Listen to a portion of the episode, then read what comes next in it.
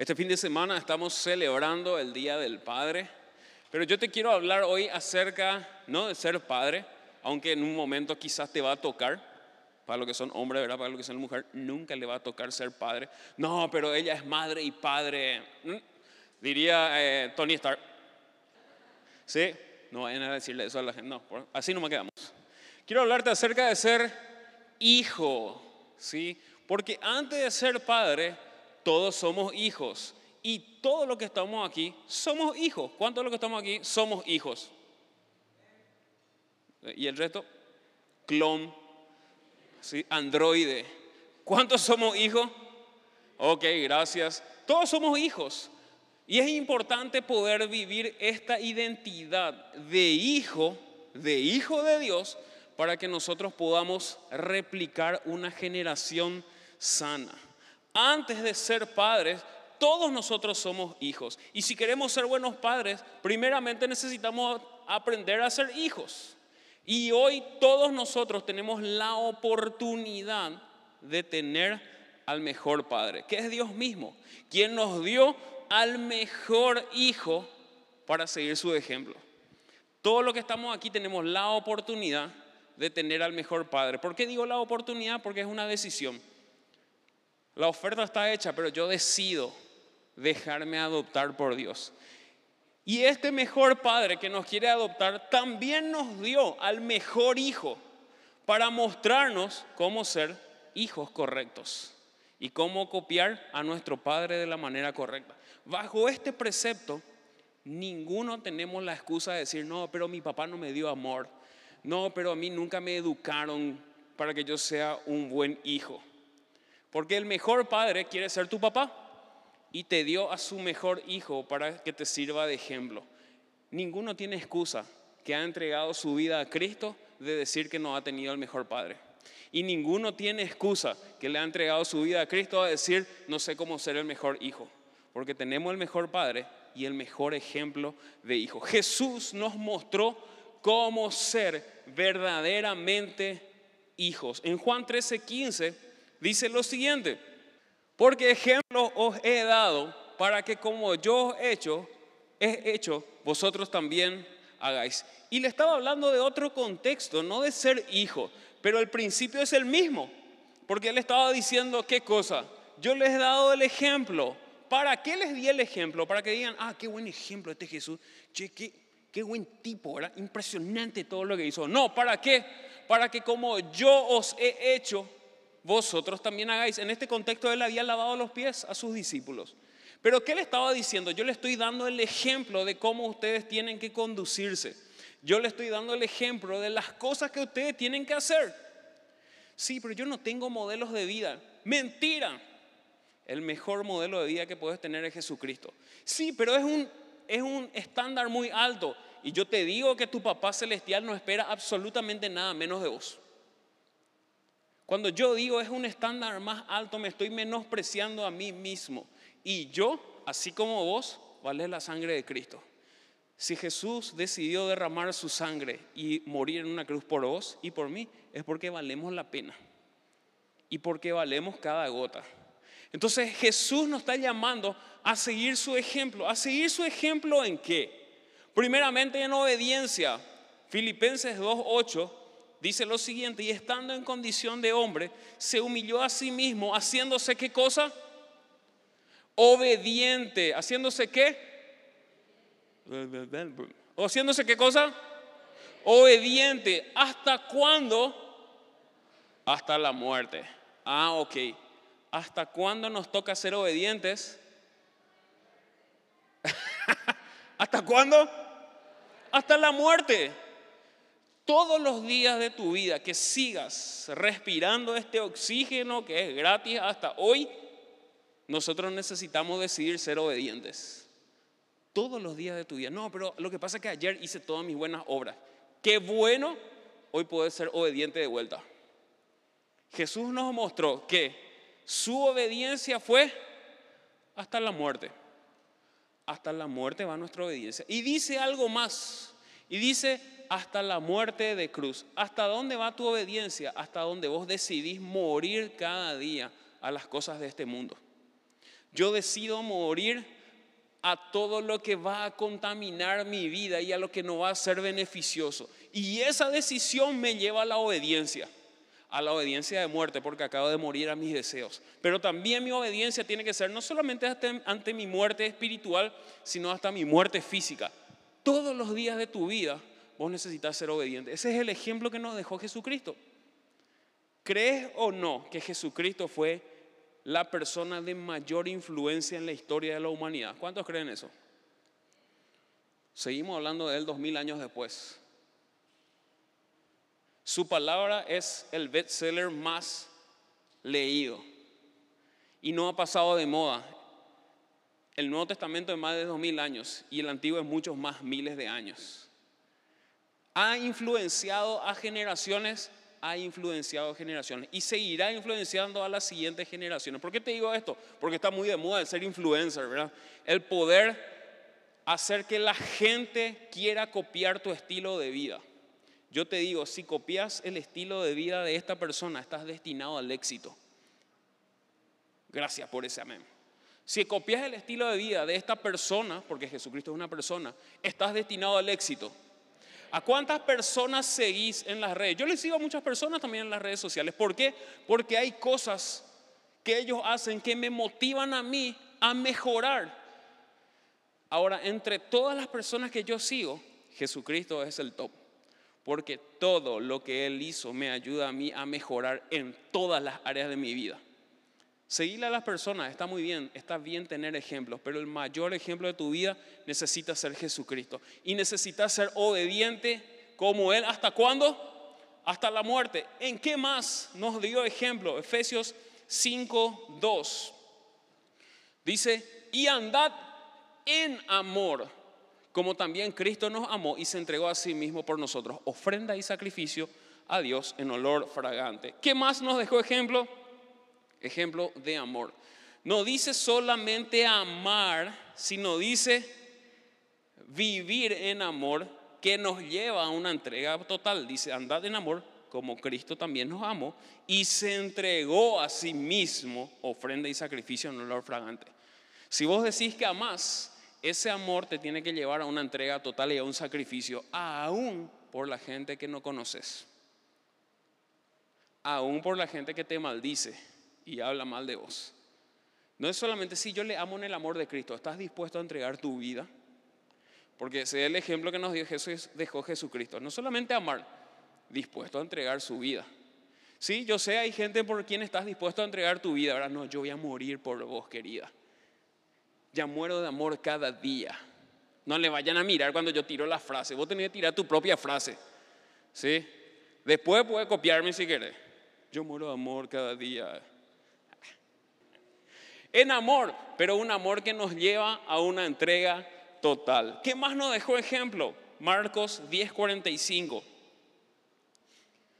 Dice, porque el Hijo del Hombre no vino a ser servido, aunque era rey, sino para servir y dar su vida en rescate por muchos. ¿Qué ejemplo nos dio?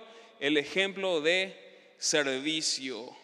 No por lo que hago o dejo de hacer, sino por la motivación que me lleva a la acción. El servicio tuyo no determina las cosas que vos haces, sino cuál es el motor de lo que te lleva a hacer las cosas. Cuando nosotros estemos ante el tribunal de Cristo, nuestras obras van a pasar por fuego, dice. ¿Tus obras a qué se refieren? A las cosas que hiciste. ¿Qué va a pasar por fuego? Tus actitudes y tus motivaciones van a hacer que tus obras permanezcan o sean como la hojarasca. Entonces cuando dice el Hijo del Hombre vino a servir, no habla solamente del servicio en sí. Yo hago muchas cosas. ¿Cuál es la motivación con la que estás haciendo las cosas? Determina realmente tu servicio. Y él estaba diciendo qué cosa, que él no vino para ser servido, sino para servir. Entonces él nos da un ejemplo de servicio, nos da un ejemplo de obediencia, nos da un ejemplo de amor, nos da un ejemplo de servicio. Juan 5:19 dice lo siguiente.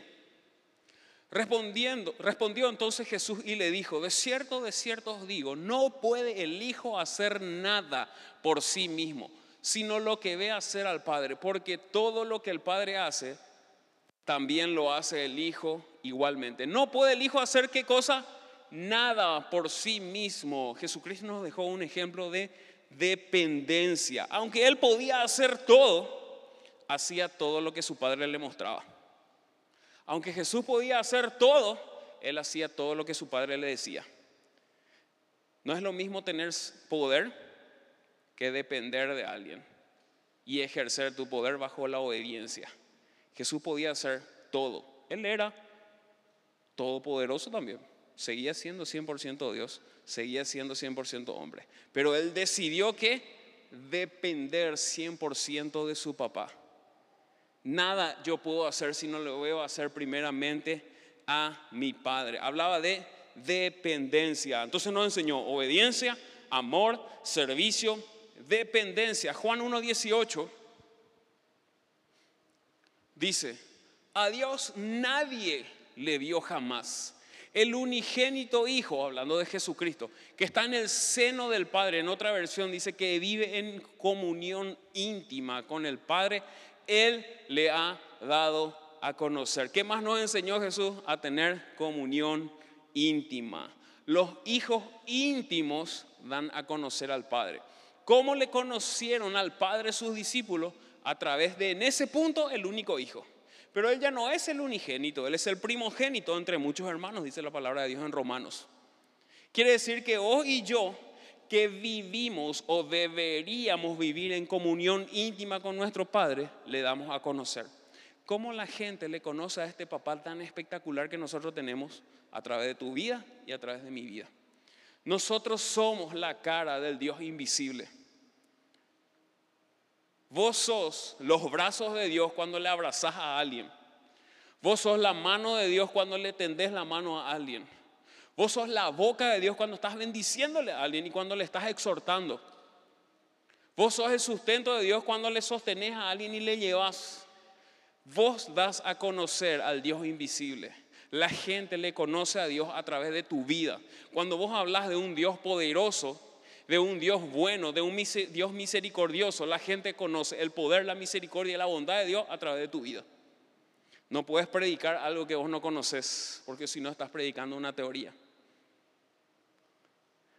Necesitas experimentarlo, experimentar estar en comunión íntima con tu papá. Jesús no vino y nos mostró que eso era determinante para poder cumplir su propósito. Era determinante pasar tiempo con esa persona que te adoptó. Si Él te eligió, porque dice que fuimos engendrados no por voluntad de carne, ni de sangre, ni de varón, sino por voluntad de Dios. Él decidió engendrarnos, significa eso. No sé si alguien alguna vez te dijo, o tus padres biológicos te dijeron, vos sos un accidente no malo. Ya no queríamos más, vos sos el hijo paja. ¿Cuándo son los hijos menores? Sí, lo malcriadito, bajen su mano. No, mentira, digo. Quizás te dijeron, no, eh, vos ya viniste de accidente. Yo te digo, Dios no tiene ningún hijo accidental. Todos sus hijos son de su voluntad. Todos. Todos son, todos los que deciden ser su hijo. Él decide adoptarle. Él decide engendrarle espiritualmente. Este papá decide engendrarte y espiritualmente porque Él desea vivir en intimidad contigo. Entonces eso mismo vino a mostrarnos Jesucristo. Nos vino a mostrar que es posible esa comunión íntima. Juan 17, 4.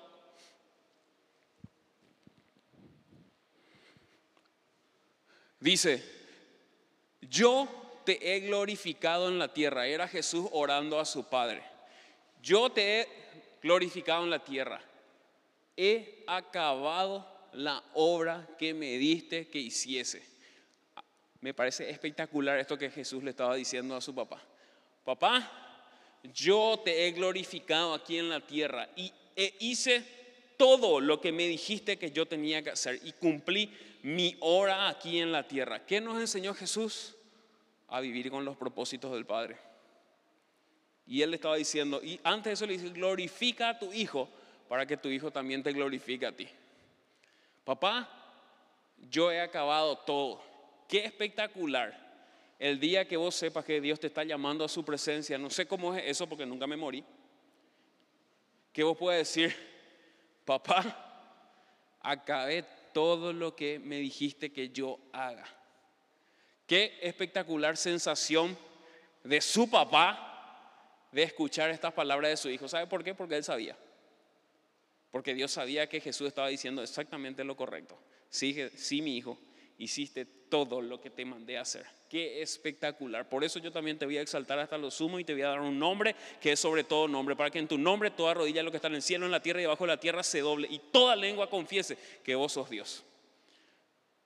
Filipenses 2, 8 en adelante. Satisfacción de su papá, ¿verdad? Qué espectacular escuchar eso de nuestro papá. Empieza este pasaje de Filipenses 2, desde el versículo 5 en adelante, dice, haya pues este mismo sentir en vosotros que hubo en Cristo Jesús. Diciendo que gente, esto mismo que hizo está preparado para que ustedes lo hagan. Esta misma exaltación que le di a mi hijo también está para ustedes, porque ustedes son mis hijos. Y todos los hijos tienen propósito. Todos. Todos los hijos tienen propósito. No, pero yo no sé cuál es mi propósito. Quizás no te acercaste lo suficiente a tu papá todavía para escuchar lo que él quiere que vos hagas. Quizás estás escuchando en otro lado cuál puede ser tu propósito y no en quién te lo quiere encomendar. Todos los hijos tienen propósito. Todos los hijos están llamados y habilitados a cumplir ese propósito. En la parábola de los talentos dice que le dio a cada uno según su capacidad. Si Dios te llamó a hacer algo, es porque Él sabe que vos tenés la capacidad para hacerlo. Nunca le digas no puedo porque Él sabe que vos sí podés. Entonces, ¿qué cosas nos enseñó? Si la gente de la alabanza me puede ayudar. ¿Qué cosas nos enseñó Jesús? La obediencia, el amor, el servicio, la dependencia, la comunión íntima y la vida en propósitos. ¿Querés ser el mejor hijo? Nuestro papá nos dio el mejor ejemplo de hijo. Querés ser una persona de éxito en todo lo que haces. Y cuando digo de éxito me refiero a quién es el que va a calificar tu éxito, la sociedad o quién te está encomendando el trabajo. Si Dios te dice que sos exitoso, es porque cumpliste su propósito.